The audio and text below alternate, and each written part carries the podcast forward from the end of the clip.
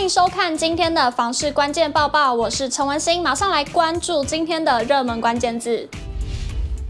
今天的热门关键字：法拍屋。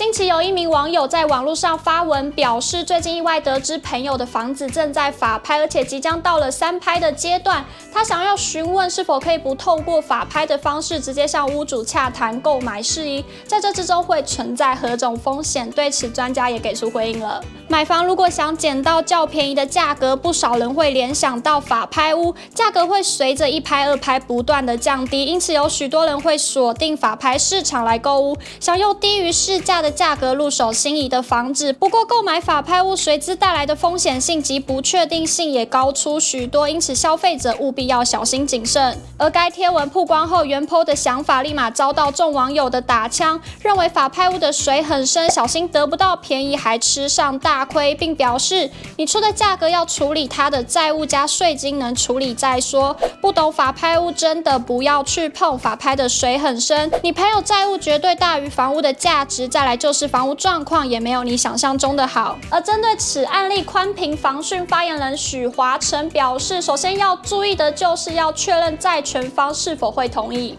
要确认开出价格是否足以偿还银行债务，需要债务人先行跟银行做沟通。若售出价金足以偿还，银行可能会考虑暂缓法拍，因此主要是会需要债权方的同意。而徐华成也表示，若民众想买法拍屋，要注意四大重点，首先是屋况，首先。要确认房子现在的使用状况是否跟笔录一致，因查封当下状况与现况可能会有所不同。再来则是要注意周边是否有嫌物设施，笔录通常只记载屋况以及房屋重大缺失，如海沙、凶宅。接着则是要注意点交不点交的问题。假设屋主要自住但不点交，房屋可能有租约，而且可能还两三年，这样的情况下就较不符合自住的需求。最后则是法院估价是否跟行情持平。法院估价有可能因为债务人本身债务多寡，导致价格上面会有所微调。律师刘耀宏表示，法拍屋比较大的问题在于说有没有点交。通常买法拍屋没有点交的话，会比较便宜，这是民众比较在意的点。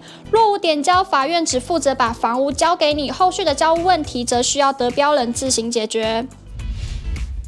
接着来看到今天的精选新闻，首先来看到房地产市场持续悲观，在二十六号台积院发布了今年十一月的景气报告，马上来看最新数据，其中营建业景气持续走弱，已连续四个月呈现下跌态势，并是二零二零年五月以来新低。台积院产经资料库总监刘佩珍指出，多种利空因素之下，房市未来半年预期仍会处于低档。另外，十一月的制造业与服务业营业气候检测点。则转为上扬，马上就要迎接新年了，你已经想好要去哪里走春了吗？台北的朋友不妨可以到河滨走走，迎接二零二三新年到来。北市河滨公园多项建设已陆续完工，不好好规划趟过年旅游及春节活动，那就太可惜了。不妨趁着难得的十天连假，到双园、美堤及延平河滨公园走春吧。另外，过年期间北市河滨有两处花海盛开，分别在古亭河滨公园及大沟溪生态治水园区，不想人挤人又怕塞车，到河滨骑乘单车看花海是个不错的选择。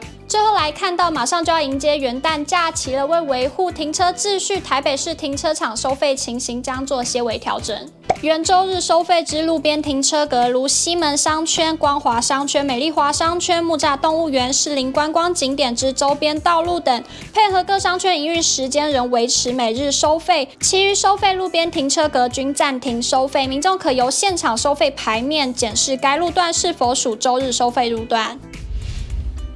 今天的买房卖房，我想问有网友提问：大家都是什么时候开始考虑买房呢？会考虑公设比多一点还是少一点的呢？有网友回应，他是从年轻的时候就知道在台湾想要有钱一定要有不动产，所以夫妻存钱存底十几年，头期款够了就赶快买。也有网友回复，婚后才跟另一半规划买房，买在蛋白区，主要是因为同样价格可以有比较大的空间，想到未来可能会有小孩或宠物，就觉得多花一点时间通勤好像也还好。如果您喜欢今天的影片，请不要忘记按赞、订阅，还有分享，并且开启小铃铛。我们下次再见。